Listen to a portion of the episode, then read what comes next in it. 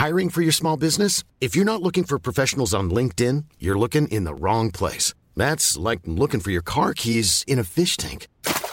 LinkedIn helps you hire professionals you can't find anywhere else, even those who aren't actively searching for a new job but might be open to the perfect role. In a given month, over 70% of LinkedIn users don't even visit other leading job sites. So start looking in the right place. With LinkedIn, you can hire professionals like a professional. Post your free job on linkedin.com slash people today. Escuchas. Escuchas un podcast de Dixo. Escuchas Linterna Mágica con Miguel Cane. Por Dixo. Dixo. La productora de podcast más importante en habla hispana.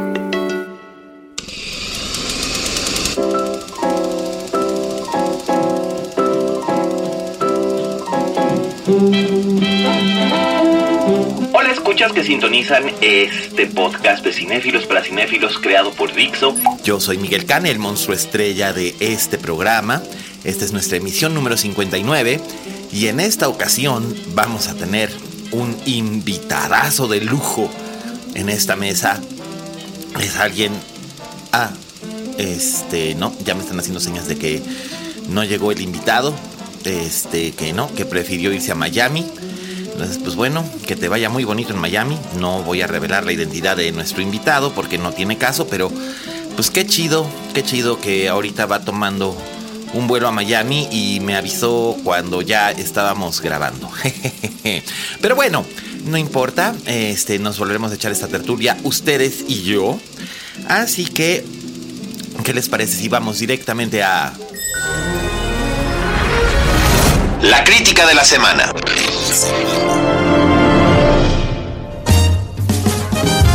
Bueno, por supuesto, ustedes ya han visto por ahí todos los carteles que hay por toda la ciudad promocionando la película Atómica o Atomic Blonde de David Leitch, que protagoniza por supuesto la espléndida Charlize Theron. Y pues hace algún tiempo estaba yo teniendo una conversación precisamente con Raúl Fuentes, eh, nuestro eh, inestimable colaborador de Guadalajara. Eh, acerca de que quién había logrado ocupar el lugar que en su momento Sigourney Weaver había tenido como heroína de películas de acción en Hollywood. un título que realmente Miss Weaver tenía eh, gracias a la saga de Alien.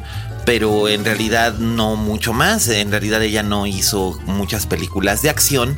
Eh, de hecho es una actriz muy versátil, pero la gente suele ubicarla como una especie de versión femenina de Harrison Ford o de Sylvester Stallone. Y cosa que no era realmente, pero, pero bueno, era el estereotipo que le dio el público.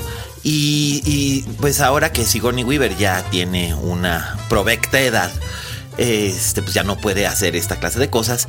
Y lo comentábamos, comentábamos a partir del hecho de que eh, cuando George Miller había concebido originalmente el guion de Mad Max Fury Road, eh, originalmente su idea era que Sigourney Weaver fuera eh, furiosa y este y Mel Gibson fuera Mad Max pero pues no, no consiguió el funding a tiempo, después eh, cambió de idea e hizo Más allá de la cúpula del trueno, después quiso retomar eh, Fury Road, pero a Thunderdome le había ido bastantito mal en taquilla comparada con las dos películas de Mad Max anteriores, entonces no consiguió fondos a tiempos, eh, George Miller se pudo hacer otras películas. Eh, y pues tanto Mel Gibson como Sigourney Weaver pues eh, crecieron, envejecieron y por eso mismo es que fueron Tom Hardy y Charlie Theron quienes ocuparon esos personajes en la película que se estrenó en 2015. Y pues ahora tenemos este a Charlie Theron en esta película y básicamente yo creo que es Charlie Theron quien realmente podría decirse tiene esa antorcha y el título realmente de heroína de acción porque ella sí ha hecho películas de acción eh, de una manera más continuada que incluso Sigourney Weaver, ¿no? Eh, la vimos recientemente en Rápidos y Furiosos, antes estuvo en The Italian Job, en Ion Flux. Y ahora es una especie de versión femenina de James Bond en Atomic Blonde que se estrena esta semana y que pues es el estreno comercial así como que más vale la pena de, la cartelera esta semana. Digo, tiene que competir con esa cosa infecta que es eh, Hazlo como hombre y que de verdad eh, no, no, no pienso decir más que la palabra que ya dije al respecto de esa película. Ya en redes sociales ya eh, despotriqué lo suficiente al respecto de esa cinta. Así que eh, pues es la competencia que tiene básicamente por el número uno de la taquilla y muy probablemente lo obtenga. Charlize Theron es sumamente popular acá en México. No importa que sus películas sean malas. la reina de este, la, la madrastra Blancanieves, etcétera, etcétera. Eh, y pues ahí está. Eh, en, esta, en esta película ella interpreta a la gente... Eh, Lorraine, que es del M16 y que es fines de los 80 en Berlín, cuando todavía existe el muro de Berlín. está a punto de caer, de hecho, es, es uno de los una de las subtramas importantes de esta, de esta cinta. Y ella, ella es una agente que ha sido enviada para detectar unos, este, unas posibles fugas de información que podían eh, desatar un holocausto nuclear. Y en el Inter, pues se da el, lujo de aventarse una pelea de prácticamente 10 minutos que parece una toma sostenida. Que si ustedes han visto el tráiler, ya saben de qué escena les estoy hablando y que es básicamente el centerpiece de la película. La razón para que exista esta película, sobre todo porque Charlize Theron hizo todas esas secuencias de pelea ella solita, no tuvo doble de cuerpo, no tuvo doble de acción. Ella quiso y le dijo a David Leitch, si voy a hacer esta película es porque quiero hacer estas secuencias. Y se hicieron en una toma que parece como una sola toma sostenida, eh, pero en realidad es como, como el trabajo que hizo eh, el Chivo Lubeski para Birdman de Alejandro González Iñárritu, que es una falsa toma sostenida, pero los cortes en realidad no se notan en absoluto de lo vertiginoso que es el ritmo de la película. En la cinta pues la acompañan John Goodman y James McAvoy y también aparece Sofía Butela, eh, esta guapísima actriz argelina que fue lo único que valió la pena de la repelente película esta de la momia y a la que también vimos en la interesante y divertida Star Trek eh, Beyond. Entonces, pues aquí está esta, esta secuencia de aventuras, eh, acción, golpes, eh, persecuciones, madrizas, putizas y demás. Pero curiosamente hay más sustancia en esta película que en muchas otras del género que yo he visto recientemente. No sé si esto se deba a lo interesante que es el personaje tal como está construido y planeado. Es una mujer bisexual, es una mujer inteligente, es una mujer compleja, es una mujer ruda, pero también con buenos sentimientos y además con un extraordinario sentido del chic y de la moda. Entonces realmente es una especie de, de James Bond a la femenina. Eh, y la verdad creo que nunca está de más tener una película con una protagonista que, sea, que sea interesante y que sea también pues una película de acción o de aventuras, ¿no? Eh, yo estoy esperando con un poco de escepticismo a Alicia Vikander como Lara Croft y pues yo sí quedé muy satisfecho como mucha gente con Gal Gadot como Wonder Woman. Digo, ahora bien, esta era la película de Patty Jenkins. Habrá que ver cómo vemos a Wonder Woman en, Liga de la Justicia ahora que llegue noviembre.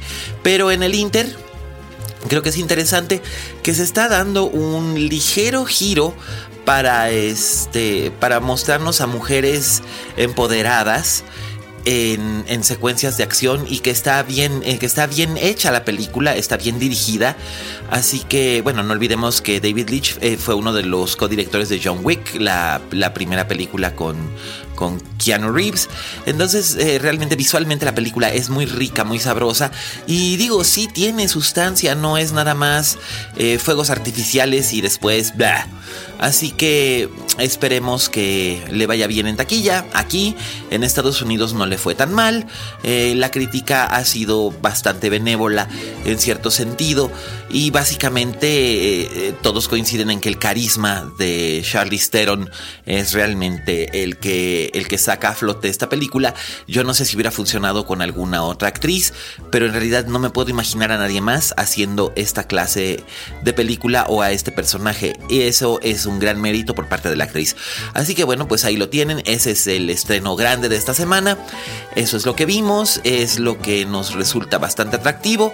Así que este, pues manden sus comentarios con el hashtag eh, linterna mágica y díganos si les gusta Charlize, si no les gusta, eh, si les gustó Atómica, si no les gusta y demás. Ah, y un detalle.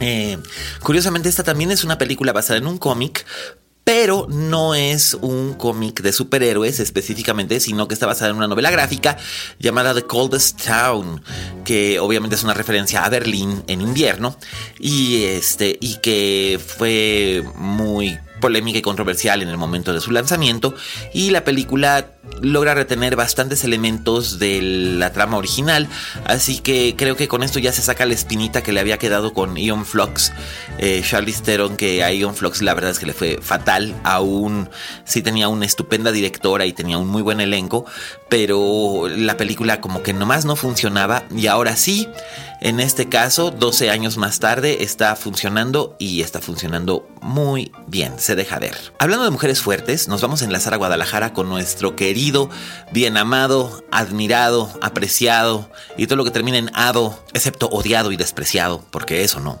Eh, Raúl Fuentes. Raulín nos va a hablar de una serie que es eh, dirigida por mujeres, eh, dirigida por una mujer, producida por mujeres, escrita por mujeres, protagonizada por mujeres y todas son mujeres fuertes, hermosas, inteligentes e interesantes. Me estoy refiriendo, por supuesto, a la segunda serie de Top of the Lake, Top of the Lake, China Girl, eh, dirigida por Jane Campion, escrita por Jane Campion, protagonizada por Nicole Kidman, Gwendolyn Christie y Elizabeth Moss, que regresa de la temporada anterior, que salió hace casi cuatro años y que la verdad fue una, una serie impresionante y es maravilloso que esté de regreso porque en realidad si ustedes recuerdan lo que era este Top of the Lake original que todavía está en Netflix por si no la han visto y quieren y quieren conocer un poco de qué va a ir esto o de qué nos va a hablar Raúl, échenle un ojo.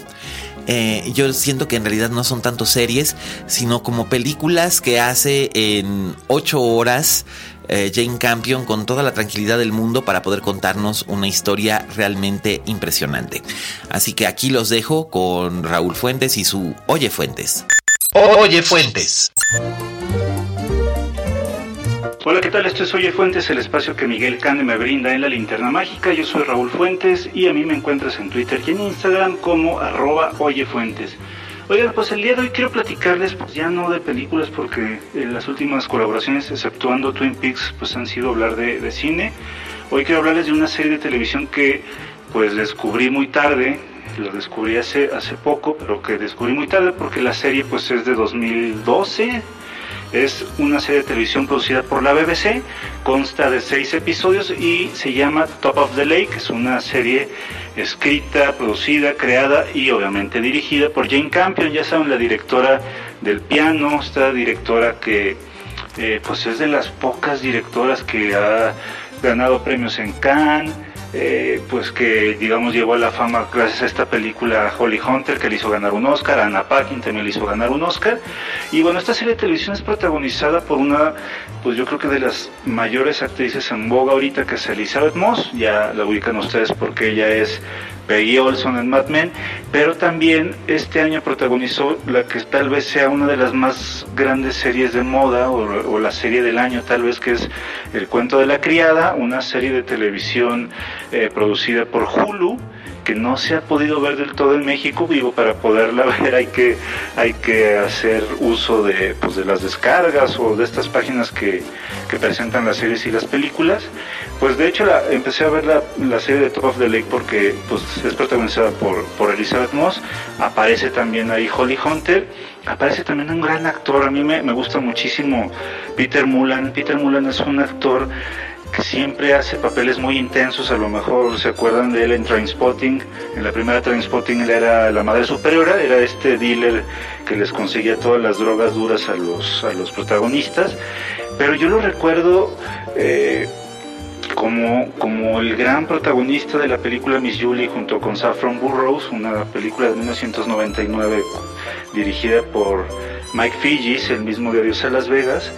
Y, y, saber que estaba Peter Mullen en esta serie pues me emocionó mucho. A mí me parece uno de los grandes, grandes actores. De hecho también tiene una película muy buena como, como director llamada Las Hermanas de la Magdalena. Eh, estaba hace poquito en Netflix, la vi. Muy buena también. Pero bueno, este, pues es protagonizada por ellos. Y la historia la historia es un poco, eh, pues es una historia de detectives, me recordó un poco a, True Detective en ese sentido, estoy hablando de la primera temporada, la que es buena. Eh, la historia es sobre Robin Griffin, es una, es una policía que está, digamos, vacacionando, está visitando a su mamá que está enferma y de repente, pues bueno, se entera de que hay una muchachita de 12 años que está embarazada, es una muchachita que pues pues obviamente tiene, tiene un trauma porque sufrió una, una violación y está embarazada, no se sabe de quién y la niña pues se quiere suicidar, por eso la serie se llama Top of the Lake de alguna manera porque tenemos, comenzamos con la imagen de esta niña llamada Tui en el, en el lago y al término del primer episodio pues ella desaparece, ¿no? Entonces esta serie eh, se trata de, de, esta detective que está buscando a la niña y también obviamente descubrir pues quién fue la persona que, que embarazó a, Tui. Es una, es una serie como, como les decía que me recuerda un poco a, a True Detective.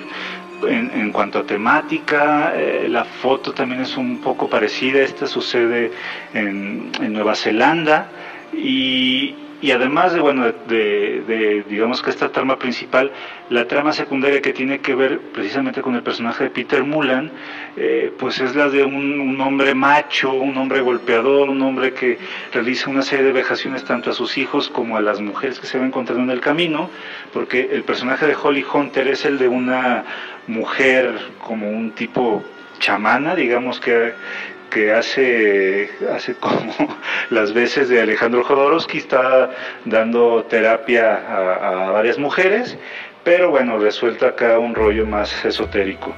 Eh, que sepan también pues que la serie es pues sí complicada de ver pero pero se pasa rápido porque son únicamente seis episodios es una serie que está completa en Netflix y que además Elizabeth Moss la filmó entre entre las temporadas 5 y 6 de Mad Men entonces, eh, pues no se esperaba como que la serie fuera a convertirse en de culto ni nada parecido. Y pues así fue, al grado de que cuatro años después, cinco años después, eh, se, se, realizó una segunda temporada que se estrenó apenas en julio de este año, nuevamente protagonizada por Elizabeth Moss, pero ahora pues ya con, con, grandes actrices que hemos visto tanto en televisión como en cine. Una de ellas es Gwendolyn Christie, que ustedes lo ubican por ser Brienne de Tarte en, Game of Thrones y por ser obviamente la capitana Phasma en El despertar de la fuerza en Star Wars. Y también tiene una aparición especial, una actuación especial, pues la mismísima Nicole Kidman, una actriz que pues ya ni siquiera tendría que decirles en qué película sale, pero que este año ha estado muy activa en películas como El seductor de Sofía Coppola o también en la serie de televisión de HBO Big Little Lies. De hecho, Nicole Kidman estaba filmando Big Little Lies al mismo tiempo que estaba filmando Top of the Lake. Esta segunda temporada tiene el sobrenombre de China Girl. Es una serie que no se ha estrenado todavía en pues, lugares comerciales como Netflix, en plataformas comerciales. Supongo que si la buscas también en estos en estos lugares, páginas, plataformas en las que se pueden ver series de televisión o películas completas. Consta de seis episodios también. Y, bueno, nada, me parece que, que, esta serie pues sí alcanzó un estatus de culto, pero que ahorita obviamente ya con, con, la fama y seguramente los premios que se va a llevar Elizabeth Moss el próximo septiembre cuando sean los Emmys, pues yo creo que muchos de ustedes como a mí nos darán ganas de ver mucho más de lo que está haciendo Elizabeth Moss, tanto en cine como en televisión. Eh, la siguiente temporada, por ejemplo, del, cuento de la queda se espera para el próximo año.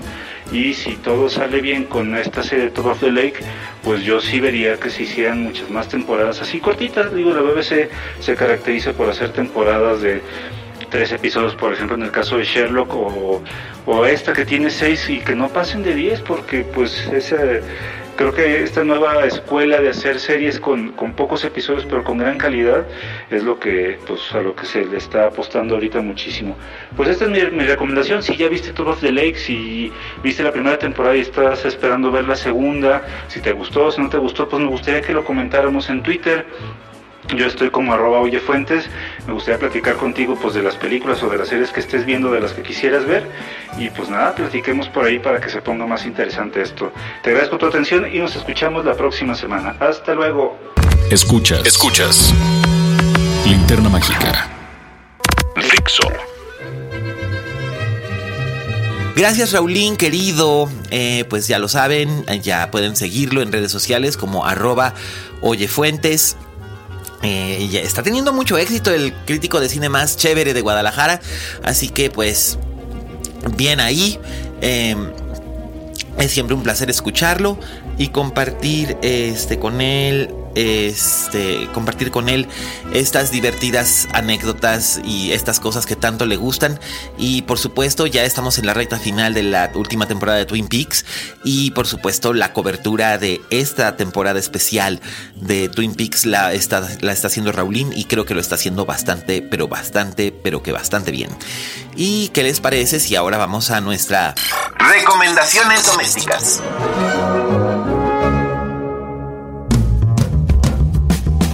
Bueno, pues nuestra recomendación doméstica, muchachos, en esta ocasión es algo es algo realmente divertido e interesante porque eh, como que no se le hizo mucho ruido, o sea, de repente cuando volteé ahí estaba ya anunciada en Netflix y la verdad es que me acerqué porque soy devoto de Santa Jennifer Jason Lee. Eh, la he amado profundamente desde Fast Times in Richmond High, eh, que es de 1982. Y pues digamos que si esa película la vi por ahí del 89, por ahí, pues desde entonces he sido así como que devoto admirador de la, de la espléndida Jennifer Jason Lee, que ustedes recordarán como la, la siniestra Daisy a la que le ponen una putiza espectacular en The Hateful Eight. Y pues bueno, aquí ella es la protagonista de una serie original de Netflix que se llama Atypical. Y precisamente esa es la principal característica que tiene esta serie. Es completamente atípica. Los protagonistas principales son eh, Jennifer Jason Leigh y Michael Rappaport, que quizás lo recordarán ustedes eh, como el protagonista de Jungle Fever aquella famosa película de Spike Lee sobre un muchacho negro que se enamora. No, miento, no era Jungle Fever, era Zebra Head.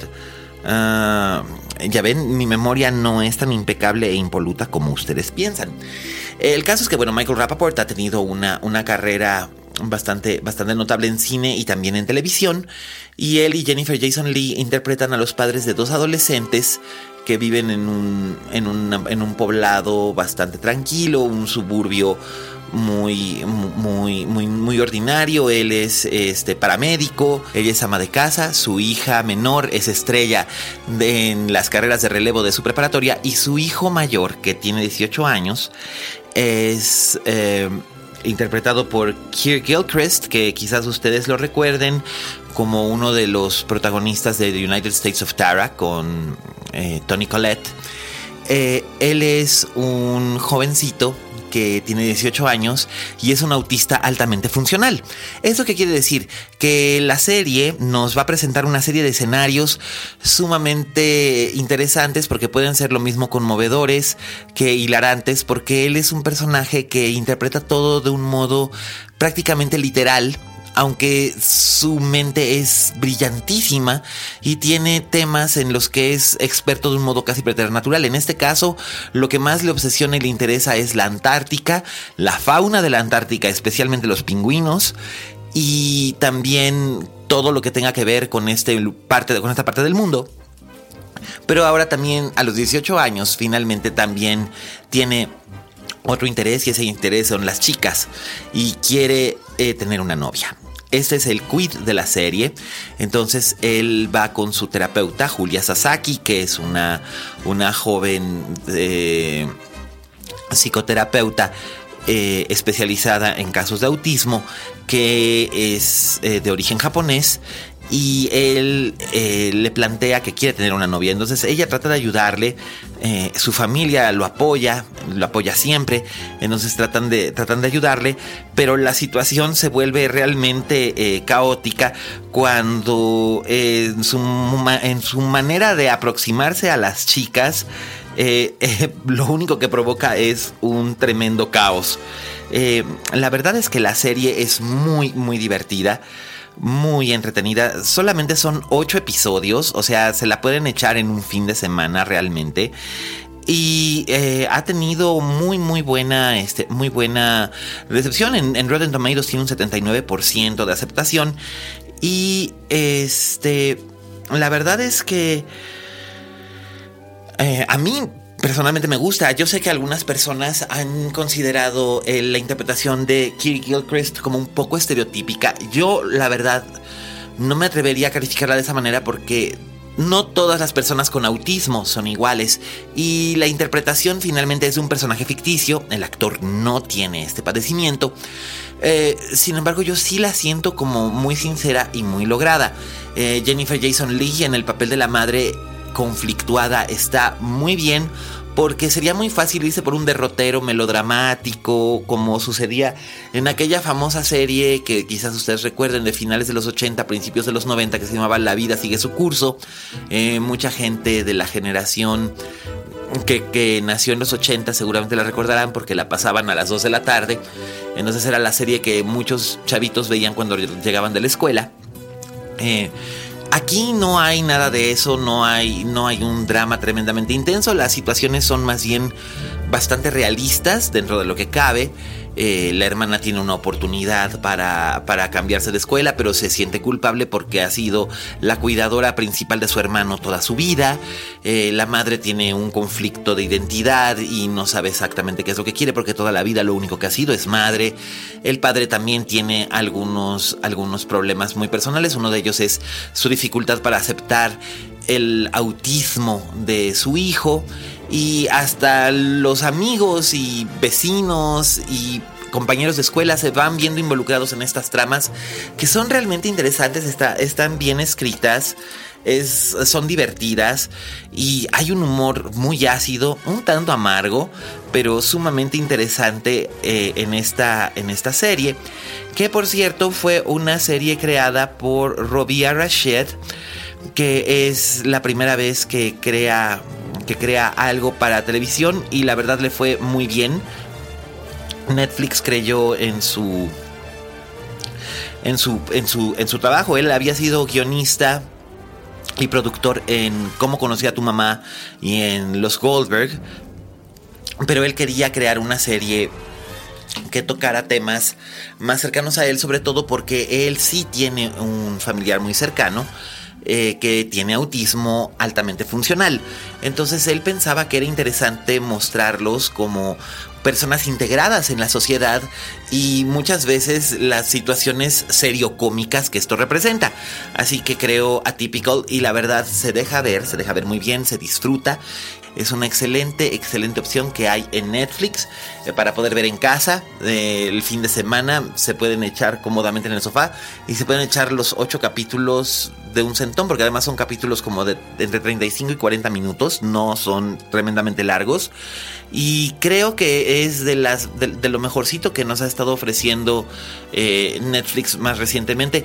Por cierto, ya dieron la noticia de que Gypsy se canceló lamento decirte lo dije, pero pues no me digas que, no te lo dije, porque te lo dije, Naomi Watts. Eh, qué pena, la serie realmente, este, eh, pues sí, no, no jaló. Eh, y es una pena porque ella es una espléndida actriz, pero pues a otra cosa, mariposa. Y bien, pues ya tienen ahí su recomendación. Y por supuesto también se estrenó el viernes pasado de Defenders, de la que ya habíamos hablado con nuestro amigo Stevie de TV cuando estuvo aquí hace 15 días. Así que pues bueno, ya tienen para, para poder divertirse y entretenerse todo el fin de semana viendo series. Por un lado, pues pueden echarse Atypical, por otro lado pueden echarse The Defenders y disfrutar alegremente de dos opciones tan interesantes. ¿Y qué les parece si ahora vamos al postre? El, clásico, de la, semana.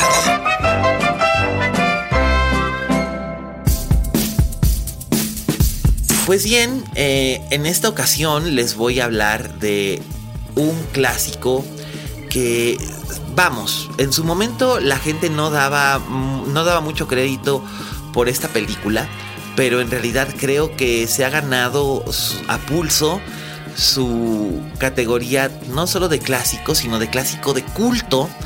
Eh, acaba de cumplir 30 años de su estreno es, sigue siendo hasta la fecha una de las películas más divertidas que yo he visto y probablemente sea, si no la mejor, una de las tres mejores películas que ha dirigido Joel Schumacher, que es un eh, director que suele ser bastante desigualito, pero en este caso de verdad ha hecho un trabajo espléndido, espléndido, espléndido, o hizo un trabajo espléndido más bien en convertir lo que hubiera sido un derivativo de los Goonies en una película con personalidad propia, con un que ha generado un culto y una tradición y un amor por parte de sus fans por mucho tiempo y que además le dio carrera a una gran cantidad de actores y algunos de ellos son, son rostros familiares para nosotros todavía.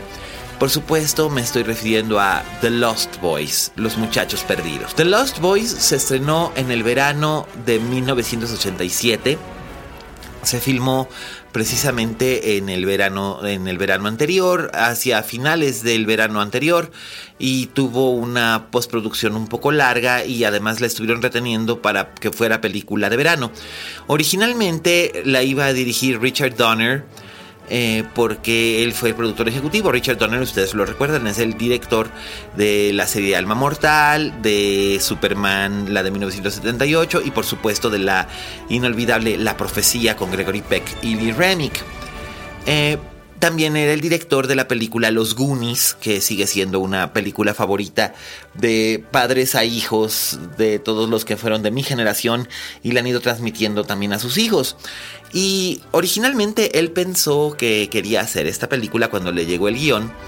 Eh, Warner Brothers pensó que él sería ideal y él dijo, ok, sí lo produciría, pero siento que hay que reescribir este guion porque em, no, no siento que la gente esté interesada en ver una vez más a los Goonies, pero ahora con vampiros. Eh, en ese Inter también le ofrecieron Arma Mortal, la primera parte de la saga de Arma Mortal. Entonces él solamente se quedó como productor ejecutivo y Warner Brothers llamó a George Schumacher. Eh, Schumacher en ese entonces solamente había dirigido tres películas antes. La increíble Mujer Menguante, una comedia con Lily Tomlin acerca de una mujer que se hacía diminuta por uso de productos químicos a la hora de limpiar su casa una película que se llamaba DC Cab, que era una especie de comedia romántica entre una chica rica y un joven estudiante universitario que se ganaba la vida eh, como taxista en Washington, D.C. Y su mayor éxito había sido en 1985 con St. Elmo's Fire, que aquí le pusieron el primer año del resto de nuestras vidas. Que este, que, ok, título bastante odioso, pero que fue una, una película que es emblemática del Brad Pack junto con The Breakfast Club y Sixteen Candles, mucho del trabajo de, de, John Hughes. Eh, Schumacher creó esta versión ligeramente más adulta que tocaba temas como la homosexualidad, la drogadicción, eh, la depresión, el miedo al fracaso y todo esto con un elenco juvenil y fresco, juvenil y divertido, ¿no? En este caso, eh, Schumacher accedió, pero él tuvo la idea de que en lugar de que fueran preadolescentes, fueran ya chicos preparatorianos o preuniversitarios, que hubiera más sexo sugerido y sugerente, y que el tema de los vampiros tuviera como que su propia mitología. De este modo, en el pueblo de Santa Cruz, California, se filmó en locación esta película que llevó como protagonistas a Kiefer Sutherland, que en aquel entonces era prácticamente desconocido. Él solamente había hecho cine en su natal Canadá y eh, había participado en Stand By Me, pero cuando se filmó la película Stand By Me apenas estaba estrenando, entonces los productores no tenían idea de qué, de qué actorazo es Kiefer Sutherland, aunque bueno, de herencia le viene al galgo, hijo del enormísimo Donald. Eh, también estaba Jason Patrick, que era hijo de Jason Miller, el famoso padre Carras del Exorcista y también un enorme, enorme dramaturgo por mérito propio, el creador de la, de la exitosísima obra Aquel tiempo de campeones. Em, también estaba Jamie Gertz, que era en ese momento una de las It Girls del momento. Ella ese mismo año también hizo eh, Less Than Zero con Robert Downey Jr. y Andrew McCarthy, eh, basada en una novela de Bret Easton Ellis. Y eh, los papeles de los adultos eh, cayeron en Diane Wist, que acababa de ganar un Oscar como mejor actriz de reparto por Hannah y sus hermanas. Y también Edward Herman, el famoso eh, abuelo Richard de Gilmore Girls, muchos años antes de hacer Gilmore Girls, en el papel de Max, su pretendiente, que es el dueño del videoclub local en el pueblo de Santa Carla, en California. También estaba el enormísimo actor cómico Barnard Hughes en el papel del abuelo, bastante excéntrico. Y eh, mención especial merece la participación de dos actores que eventualmente llegarían a hacer nueve películas juntos a lo largo de muchos años, que fueron estrellas infantiles que posteriormente eh, vieron sus... Em,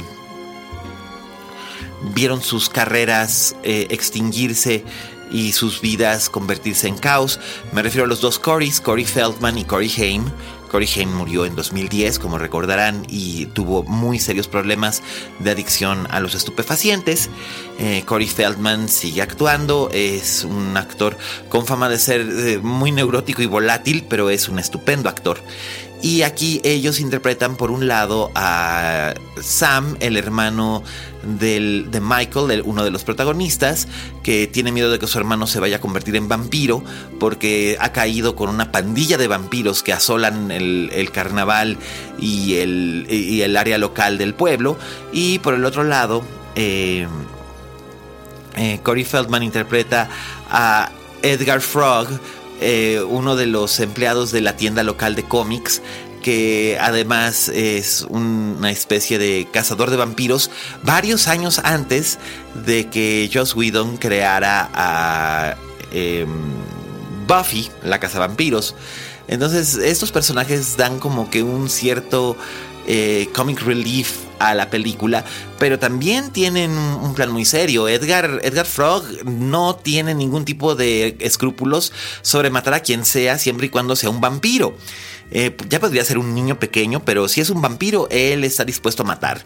Y por otro lado, eh, Sam Emerson, que es Corey Haim, la verdad es que está confundido, está asustado, y digamos que sirve como los ojos del público para que veamos lo que le está ocurriendo a su hermano, que es Jason Patrick, como Michael, que es este muchacho, que es un adolescente buena gente, pero quiere rebelarse porque pues la mamá después del divorcio se los lleva a vivir a este pueblo donde no conocen a nadie y pues como decía cae con malas compañías, pero qué malas compañías, porque esta pandilla que es liderada por David, David Powers, que es el personaje encarnado por Kiefer Sutherland, pues son vampiros son, son unos vampiros que duermen todo el día, parrandean toda la noche y piensan que es muy cool ser un vampiro. De hecho, ese era el tagline de la película. Eh, pero también puede tener implicaciones siniestras todo esto que están haciendo. Eh, la película es divertida, es interesante, tiene elementos que en realidad no han envejecido, aguanta muy bien un nuevo visionado. Eh, y eso es el sello, la rúbrica de una película que está ahí para la posteridad. Cuando puedes volver a ver algo que tiene 30 años o 35, 40 o 50 o 60 y no se siente envejecido, sino que todavía tiene algunos elementos que son vigentes o con los que nos podemos identificar y decir, ajá, yo sé de dónde viene esto o yo sé qué es esto. Creo que ese es un gran mérito por parte de los que, del equipo creativo detrás de esta película. Así que bueno, pues celebremos los 30 años de The Lost Boys. Eh, viéndola está disponible en plataformas digitales, está disponible en DVD, está disponible en Blu-ray. En Blu-ray incluye eh, un buen número de escenas que fueron borradas y que la verdad vale mucho la pena ver porque agregan mucho contexto, sobre todo a la historia del personaje de la mamá, que es realmente adorable. Diane Wist es una enormísima actriz y aquí la vemos joven, la vemos confundida, la vemos tierna, la vemos como una madre protectora, pero también como una mujer que tiene ciertos deseos e inquietudes y que no debería o siente que no debería comprometer esos deseos e inquietudes únicamente por el hecho de ser eh, mamá. Y pues bueno, este es lo que toca al fin de esta linterna mágica número 59. Eh, se fue rapidita en esta ocasión porque pues me la aventé solo ya que mi invitado sigue volando rumbo a Miami. Gracias. Eh, que considerado. Eh, obviamente es un invitado al que no voy a volver a invitar, así que no tiene caso este nada de esto, de, decir quién es, pero este, pero pues no sean gachos cuando los invite, pues por lo menos avísenme que no van a venir como con dos o tres días de antelación, no a los cinco minutos, por favor. Este, pero bueno, ya saben dónde encontrarme. Yo en redes sociales, todas las redes sociales soy arroba aliascane. Eh, estoy a su entera disposición. Utilicen el hashtag linterna mágica. Recomiéndenos con sus amigos. Eh, ya llevamos más de un año llevándoles eh, comentarios cinematográfico, principalmente sobre clásicos y recomendaciones domésticas que no encontrarán ustedes en otro podcast. Eso es lo que nos hace que seamos únicos en nuestro tipo y únicos en el establo de Dixo. Les agradecemos muchísimo y quiero eh, también extender mi gratitud a Aldo, Vero, Fede, Mimo, Dani y todos los que hacen posible que eh, se pueda realizar esto en Dixo, a Oscar por escribir los magníficos textos que presentan semana a semana estos podcasts y pues muchas gracias también a ustedes por escucharnos y recuerden, como dijo la Betty Davis, en este negocio si no tienes fama de monstruo, no eres una estrella. Hasta la próxima. Hasta la próxima.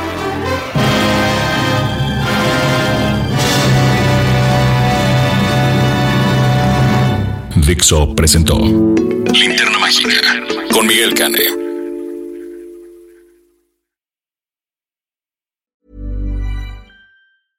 Mom deserves the best, and there's no better place to shop for Mother's Day than Whole Foods Market. They're your destination for unbeatable savings, from premium gifts to show-stopping flowers and irresistible desserts. Start by saving 33% with Prime on all body care and candles. Then get a 15-stem bunch of tulips for just $9.99 each with Prime. Round out Mom's menu with festive rosé, irresistible berry chantilly cake, and more special treats. Come celebrate Mother's Day at Whole Foods Market.